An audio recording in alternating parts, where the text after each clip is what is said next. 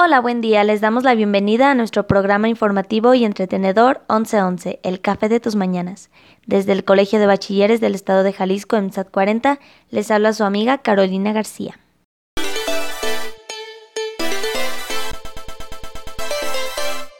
Reportan nuevo enfrentamiento en Mazamitla, Jalisco. Se reportó que esta madrugada integrantes del crimen organizado se enfrentaron a balazos en el municipio de Mazamitla, Jalisco. El acto ocurrió sobre la carretera que conduce al municipio de Tuxcueca en las inmediaciones del fraccionamiento Las Cañadas. El incidente ocurrió a pesar de la presencia de la Policía Estatal de Jalisco que desplegó un operativo en la zona. El gobierno estatal confirma el enfrentamiento pero hasta el momento no se reportan muertos ni heridos. Previo el tiroteo transcurrido que elementos de la Secretaría de la Defensa Nacional, Sedena, aseguraron dos vehículos abandonados en una brecha de Mazamitlan, en cuyo interior se encontraron armas. Hace dos semanas en Mazamitlan se reportó un enfrentamiento entre civiles que dejó un saldo de tres personas muertas. Una de las víctimas fue identificado como el chef Christian Leff, apodado el Vikingo. ¿Por qué aumenta cada día la inseguridad en nuestro país? Con esta noticia que nos proporciona nuestra compañera, nos hace reflexionar acerca de la gran inseguridad y violencia que avanza, y no es la primera vez que escuchamos hablar de crímenes, robos, violaciones y demás violencia que es generada por varias causas, pues ya sea la pobreza, el desempleo, falta de oportunidades de estudio, principalmente la baja de enseñanza de los valores. Cápsula de la autoestima. El autoestima es el juicio valorativo que cada persona elabora respecto de su propia persona. Es la manera en que cómo se evalúa a sí misma. La persona se juzga a sí misma con base en las características y atributos que posee y decide si es valiosa o no conforme a sus atributos personales.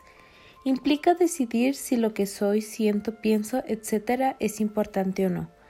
La autoestima elevada apoya el logro de nuevas metas y eso a su vez la fortalece, dando pautas a nuevos retos.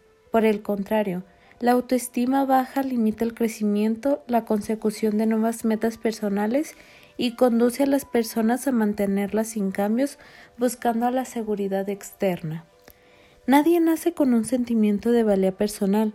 Eso se adquiere desde la más temprana infancia. Es el núcleo familiar y como resultado de la interacción con el medio de los mensajes, tanto verbales como no verbales, de aceptación y rechazo de nuestra persona, pero es posible modificarla con base a nuevas experiencias que transformen la idea que tenemos respecto a nosotros mismos. La base de la autoestima saludable se adquiere en la infancia, se consolida durante la adolescencia y el resto de la vida se fortalece de manera independiente. A este aspecto debemos de darle sumamente importancia, porque nosotros como jóvenes buscamos la aceptación de las demás personas, sin antes preguntarnos, ¿esto me hace realmente feliz a mí? Hay que valorar mucho la salud mental. Bueno, vamos a una pausa y regresando escucharemos una noticia de nuestro país acerca de la política. No se vaya.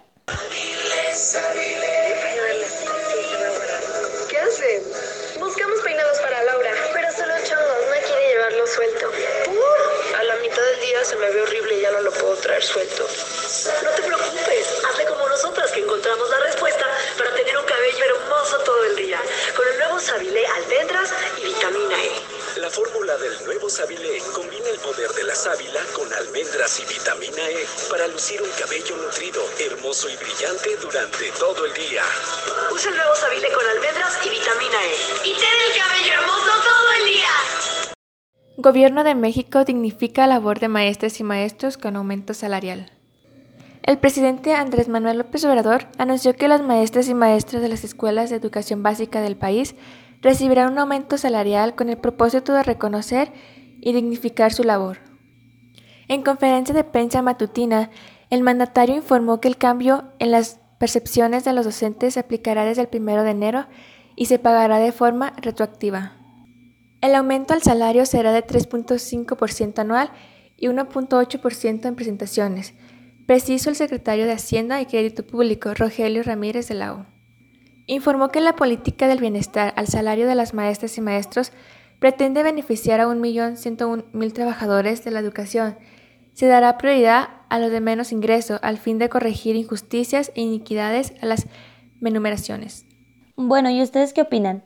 ¿Esto es a favor o en contra de la idea de nuestro presidente de la República? Por otro lado, los dejo con una noticia impactante que está sucediendo los días pasados con el medio ambiente. Los incendios siguen asolando varias zonas de Argentina en plena ola de calor. Argentina continúa siendo asolada por varios focos de incendios que continúan este viernes activos en distintos puntos del país, por lo que el Ministerio de Ambiente y Desarrollo Sostenible ha enviado recursos para acelerar el combate contra el fuego, según informaron fuentes oficiales. De acuerdo con el reportaje diario, actualmente existen nueve focos de incendios activos y tras la declaración del miércoles pasado para evitar que sigan consumiendo campos y regiones forestales. Uno de los más grandes se encuentra en las afueras de la ciudad San Carlos de Bariloche, en la provincia del Río Negro, donde ya se han consumido más de 6.000 hectáreas y se encuentra activo hace un mes. Se ha enviado a 97 brigadistas, cuatro aviones hidratantes y uno observador, así como cuatro autobombas y además recursos destinados a asistir a los incendios. Por otra parte, las altas temperaturas y vientos que se están sufriendo en el país sudamericano debido a la ola de calor contribuyeron a las dificultades de las tareas del personal de bomberos y a que parezcan más focos de ingenios. Increíble lo que está sucediendo. Nosotros como seres humanos estamos destruyendo el planeta y cada vez existe más contaminación. Yo creo que nos hace falta ver tantos problemas para comprender que esto es un llamado a tomar conciencia y ponernos a actuar para que pues disminuya el caos que le hacemos a nuestro planeta. Bueno, y para finalizar, quiero que escuches un sondeo que se estuvo realizando a varios alumnos del COBAEG el lunes pasado sobre un tema de gran interés para todos los jóvenes la desigualdad de derechos y la discriminación. Para obtener una respuesta más compleja se les realizaron dos preguntas. ¿Qué derechos se dañan con la discriminación y por qué es importante la igualdad de derechos? ¿Qué piensas tú? ¿Qué derechos se dañan con la discriminación? Yo creo que se daña el derecho de la salud, de la educación, de la seguridad, entre otros. ¿Es importante la igualdad de derechos?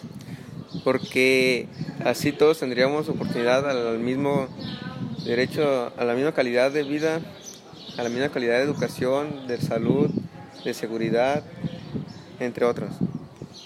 ¿Qué derechos se dañan con la discriminación? Se dañan los derechos de la igualdad y a la no discriminación. ¿Por qué es importante la igualdad de derechos? Es importante porque si todos podemos tener un trato justo y menos desigualdad. Cápsula de la igualdad de derechos.